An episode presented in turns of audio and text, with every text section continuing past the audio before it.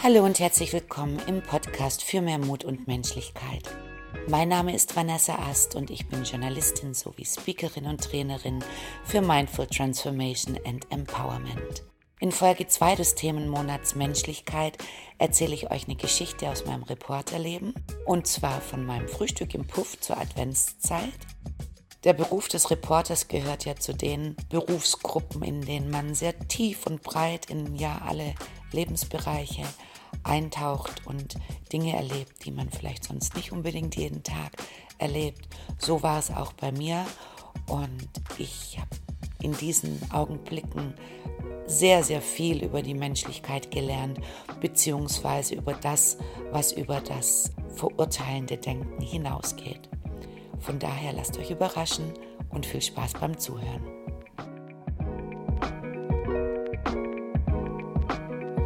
Ich war über zehn Jahre lang Reporterin für eine große deutsche Tageszeitung und jeden Morgen mussten wir bei der Themenkonferenz unsere Geschichten anbieten. Und zur Weihnachtszeit waren die Klassiker oftmals, wie verbringen die Helden des Alltags äh, den heiligen Abend, wenn sie nicht bei ihren Familien sein können, also Polizisten, Krankenschwestern, Ärzte, Feuerwehrmänner und so weiter. Oder wie feiert der Ministerpräsident Weihnachten? Also alles Menschen, die per se erstmal eine große Wertschätzung haben in der Gesellschaft oder durch ihren Promi-Status schlicht mehr Beachtung finden.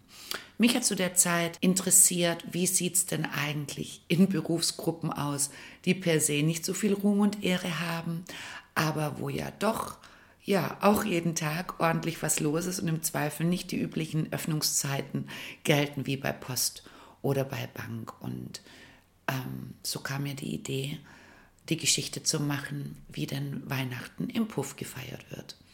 Verbindung ins Milieu sozusagen bekam ich kurz vorher durch äh, eine unglaublich tolle Frau, eine Ex-Puffmutter, die damals sich für mehr Rechte für die Huren eingesetzt hat, die politisch aktiv war und auch ein Forum dafür hatte. Es ging um einfache Dinge wie, dass Prostituierte sich krankenversichern können, dass sie eine Möglichkeit haben, ihr Honorar einzuklagen, wenn der Freier sie sitzen lässt und ähm, mehr in den Fokus der Gesellschaft rücken als die Menschen, die sie ja sind und nicht nur über ihr Gewerbe äh, definiert werden.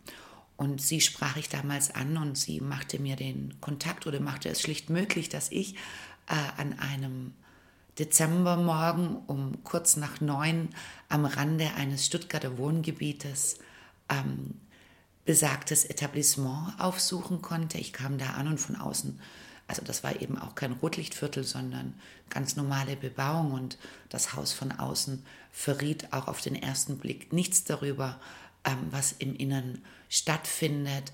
Schlicht und ergreifend eine größere Kamera über der Eingangstür sowie eine kleine Leuchtschrift mit Erotik ließen dann vermuten, dass es hier sich nicht um eine ganz normale Wohnung handelt. Ja, und so wurde ich empfangen, aufgenommen, durfte durch die Küche in den Aufenthaltsraum der Damen, ähm, alles blitzsauber, sehr behaglich eingerichtet, schöne Sitzgruppe, Pflanzen. Klar verriet der ein oder andere Dildo oder ähm, vor allen Dingen die Berufskleidung der Damen, dass ich hier in einem Puff bin. Und ansonsten aber war es erstmal so, als ob ich zum Kaffeeklatsch mit einer Truppe Frauen angekommen bin. Die fünf Ladies nahmen mich also super freundlich in Empfang. Ich war damals im sechsten Monat schwanger und schob schon eine ordentliche Babykugel vor mich her und sie sorgten dafür, dass ich erstmal bequem Platz nehmen kann, dass ich gut sitze ähm, erkundigen sich nach meiner Schwangerschaft, ob es mir gut ging, ob ich Übelkeit hätte. Also Gespräche, die Frauen einfach führen. Ähm, ich habe ein fantastisches Frühstück serviert bekommen, denn Mutter und Kind müssen ja bei Kräften bleiben. Also ich habe Eier bekommen und Früchte und Toast und Tee und es wurde sichergestellt, dass es mir äh, an nichts fehlt und dass ich mich einfach wohlfühlen darf. Und was ich auch gleich bemerkte, war, dass die Frauen sich auch gefreut haben, dass ich sie besuchen komme und nach ihrer Geschichte frage und sie einfach vorurteilsfrei annehme und mich da auch nicht scheue, in ihre Welt einzutauchen.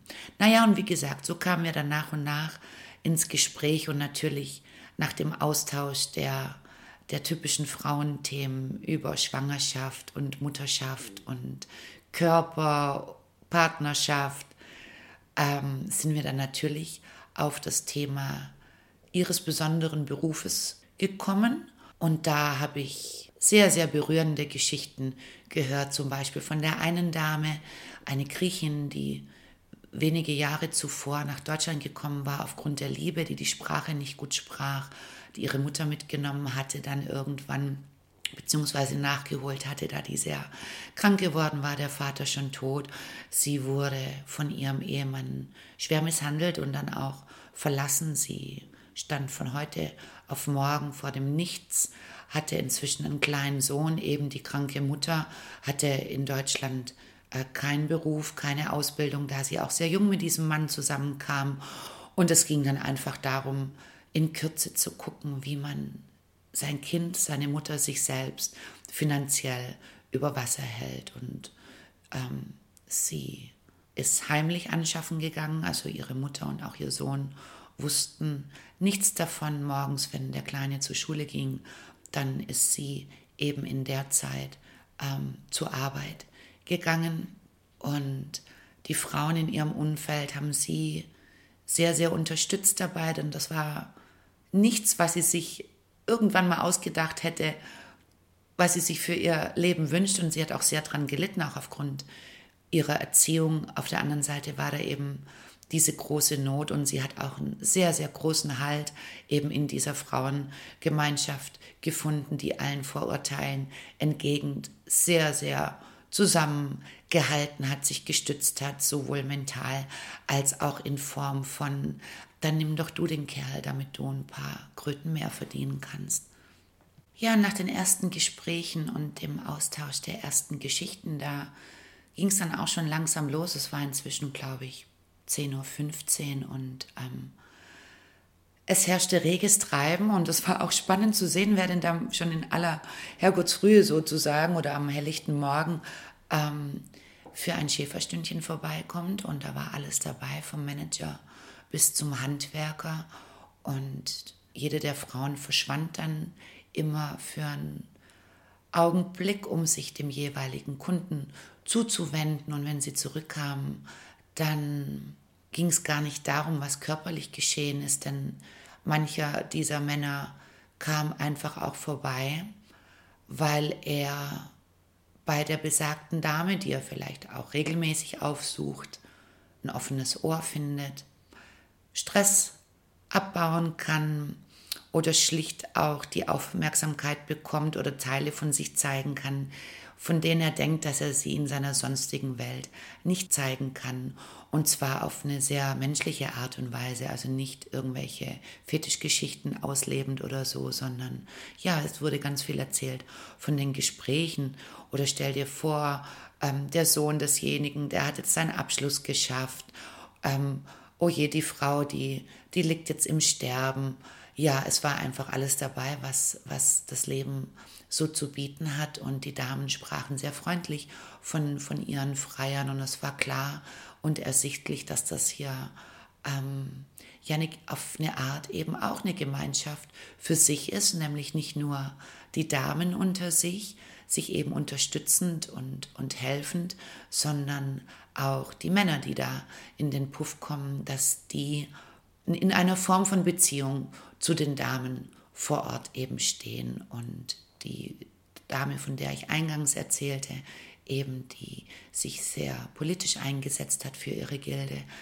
Ähm, bei ihr war es auch ganz wichtig, dass in diesem Haus Respekt, Wertschätzung und Achtung hochgehalten werden und ähm, ja die Regeln des normalen menschlichen Daseins einfach auch eingehalten werden, also vor allen Dingen eben auch von außen und entsprechend war eben auch das Klientel dazu. Und auf Weihnachten kommend habe ich natürlich gefragt, wie ist das? Ich meine, ihr werdet jetzt nicht Betriebsferien haben, beziehungsweise gibt es denn Menschen oder Männer, die wirklich auch am heiligen Abend oder in Folge an den Feiertagen hierher kommen? Denn das Klischee denkt und weiß ja, Weihnachten gehört der Familie und da umgibt man sich eben mit seinen Angehörigen oder mit Freunden oder ähm, geht im Zweifel auf jeden Fall nicht in den Puff.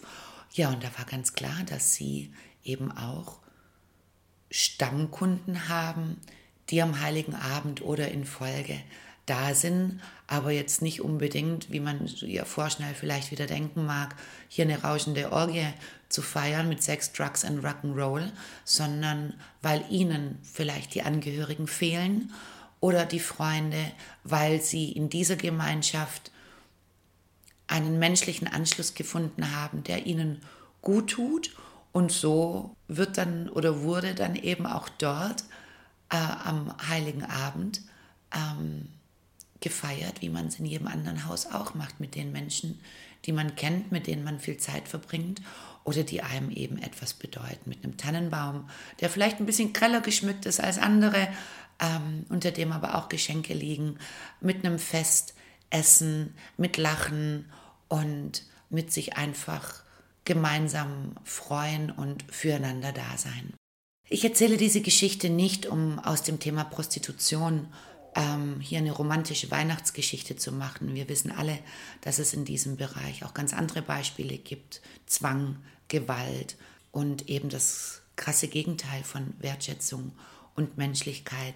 Warum ich diese Geschichte erzähle und warum es für mich auch so besonders war, sicherlich auch eben der, der Frau und ihrem besonderen Etablissement geschuldet, war eben wirklich zeigen zu können, also ah, es ist überhaupt gar nicht gängig, dass man mal eben so als Frau und vor allen Dingen als Reporterin hinter die Kulissen eines Puffs gucken kann und wirklich und echt mit den Protagonisten ins Gespräch kommt, die eben sehr ehrlich berichtet haben.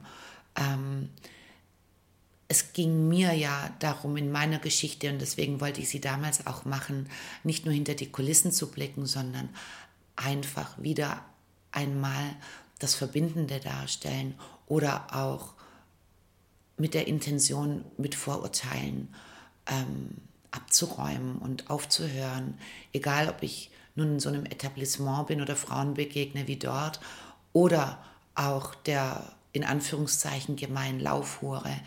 Wir haben es mit Frauen zu tun, mit Menschen. Und diese Menschen haben eine Geschichte. Jeder von uns hat eine, hat eine Geschichte.